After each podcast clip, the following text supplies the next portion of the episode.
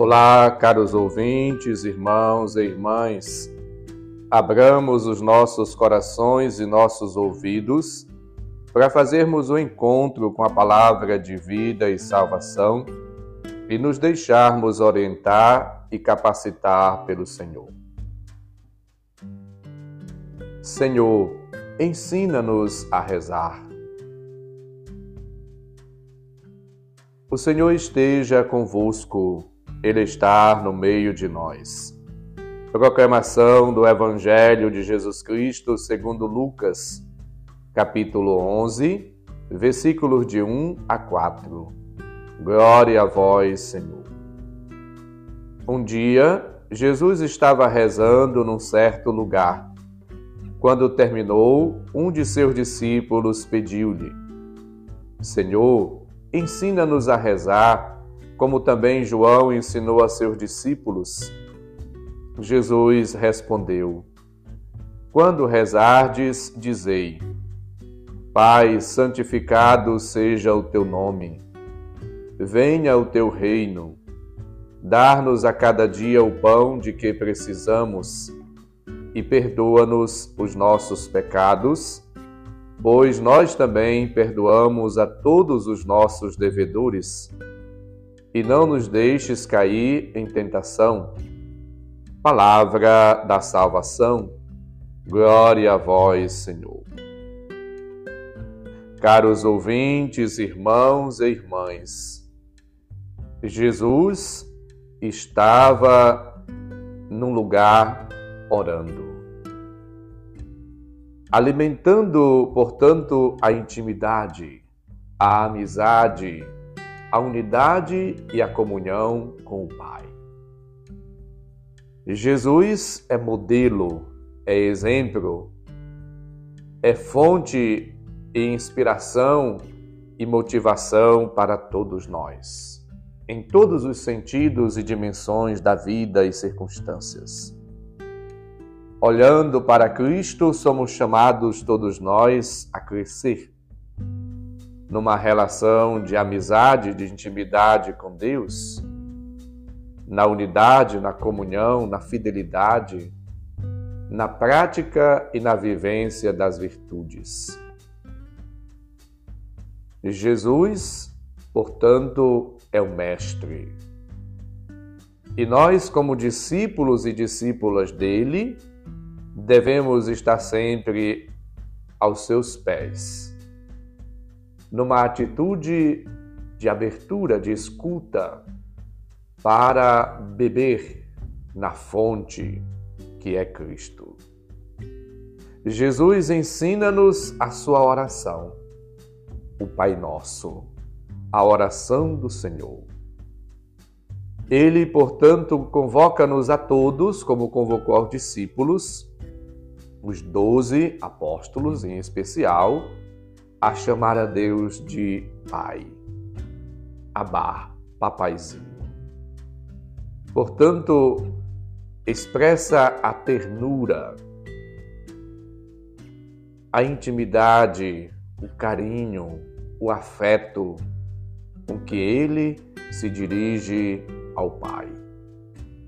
Como uma pessoa amada,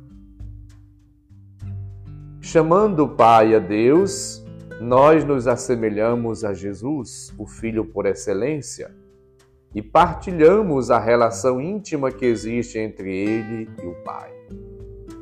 E aqui nós entendemos o significado e a importância do cristão que reza, que ora, que busca alimentar a sua amizade, a sua unidade, a sua comunhão com o Pai. Santificado seja o teu nome.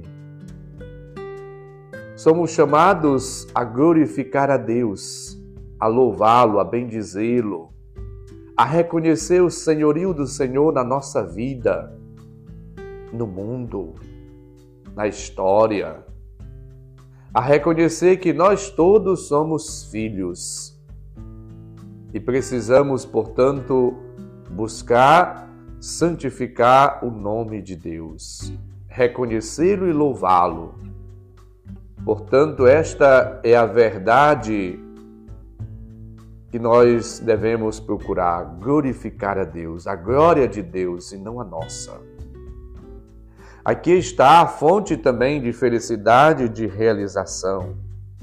Entrando em comunhão com Deus, com os outros, com o cosmo, nós somos chamados cada dia a agir com humildade, com simplicidade, reconhecendo que Deus é o Senhor de tudo, da nossa vida e também do mundo. Venha o teu reino.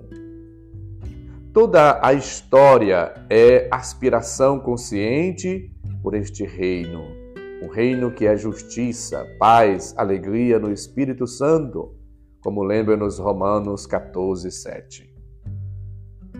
Buscar, portanto, em primeiro lugar, como ensinou-nos Jesus, o reino de Deus e a sua justiça e tudo mais os será acrescentado. Portanto, agir, viver como alguém que tem consciência de que a nossa missão é pedir, suplicar o reino de Deus e nos colocar à disposição do Senhor. Dar-nos em cada dia o pão da nossa subsistência, o pão é o elemento vital que simboliza tudo o que a pessoa precisa para viver de maneira digna, para crescer e realizar-se. Pão, vestuário, cultura, habitação, lazer, tudo que necessitamos. O bem-estar completo, estar aí sintetizado na oração do Pai Nosso por essa súplica, dar-nos em cada dia o pão da nossa subsistência. Portanto, procuremos partilhar também com o outro o pão nosso. O pão não é só meu, teu, é de todos. Portanto, a partilha, a solidariedade, Perdoa-nos os nossos pecados, pois também nós perdoamos aqueles que nos ofenderam. O perdão de Deus liga-nos à atitude também de perdoar o outro, de relevar a ofensa, deixar para lá, de perdoar de coração. O fundamento do perdão de cada um de nós, que devemos dar aos outros, é saber se perdoado por Deus. Perdoar não significa esquecer. Perdoar é pedir a Deus que nos ajude a perdoar. É, portanto, uma atitude, uma decisão que deve brotar do coração que foi tocado pela graça, pela bondade, pela ternura, pela misericórdia de Deus. Procuremos, portanto, ser pessoas do perdão, da misericórdia, da compaixão. Não nos deixeis cair em tentação.